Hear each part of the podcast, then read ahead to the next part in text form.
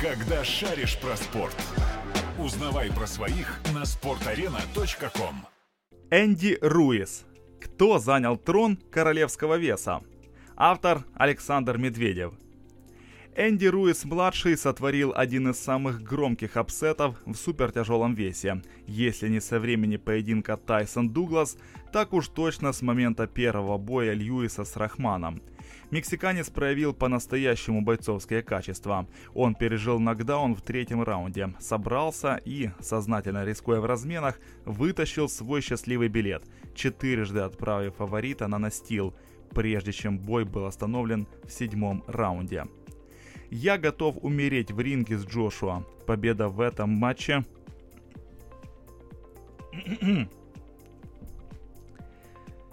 Энди Руис. Кто занял трон королевского веса? Автор Александр Медведев. Энди Руис-младший сотворил один из самых громких апсетов в супертяжелом весе. Если не со времен поединка Тайсон-Дуглас, так уж точно с момента первого боя Льюиса с Рахманом. Мексиканец проявил по-настоящему бойцовские качества. Он пережил нокдаун в третьем раунде, собрался и, сознательно рискуя в разменах, вытащил свой счастливый билет, четырежды отправив фаворита на настил, прежде чем бой был остановлен в седьмом раунде. Я готов умереть в ринге с Джошуа. Победа в этом поединке будет много значить для меня, моей семьи и моей страны, рассказывал о своей мотивации накануне поединка Руис-младший. Энди действительно был готов идти до конца. Это привело к появлению первого в истории бокса мексиканского чемпиона в супертяжелом весе. Это уже поменяло и продолжит менять жизнь Руису и его близким. В прошлом году Энди боксировал с Кевином Джонсоном за 30 тысяч долларов. Сейчас он заработал в 230 раз больше, ориентировочно около 7 миллионов долларов. А наличие трех поясов и прописанный в контракте пункт о реванше гарантирует ему еще как минимум один громадный пейдей. Мог ли даже мечтать о таком успехе отец Энди, когда почти 15 лет назад узнал, что все его усилия по вытаскиванию сына из различных передряг могут помножиться на ноль? Тогда очередной залет переполнил чашу терпения директора, и 15-летнего парнишку отчислили из школы. Передряг в детстве Руиса-младшего хватало. Энди родился в семье мексиканцев и рос в Империале, штат Калифорния, всего в 10 километрах от границы с Мексикой. Наркоторговля и банды – обычное дело для таких краев, и, как признается позже боксер, много его родственников были частью этой криминальной индустрии. Окружение оказывает влияние на любого. Энди не любил копов – Парадокс, но чем сильнее в нем разгоралось чувство ненависти к полицейским, тем чаще он сталкивался с ними. Были даже драки с блюстителями правопорядка. По сути, драки – это то, чем всю жизнь занимался мексиканский Янки. Не самое спортивное телосложение – яркий индикатор травли для подростков, что выливается в нелицеприятные характеристики объекта травли. В таких случаях выбор простой – либо ты, либо тебя – или смириться с таким положением вещей, что часто еще больше провоцирует подростков продолжать издевки, или каждый раз аргументировать, почему жир трест и холодец не те слова, которыми можно безнаказанно разбрасываться. Энди выбрал второй вариант.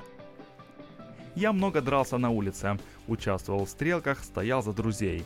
Отец часто искал меня повсюду, ходил по переулкам, по друзьям. Я был в плохой компании, а он хотел, чтобы я поменял улицу на бокс. Делится воспоминаниями чемпион мира по версиям WBO, WBA, IBF в супертяжелом весе. Когда с образованием не сложилось, перед Энди стал выбор – либо пойти по стопам отца и заниматься стройкой, либо всерьез заняться боксом. После достаточно ровной любительской карьеры Руис-младший в 19 лет дебютировал в профи.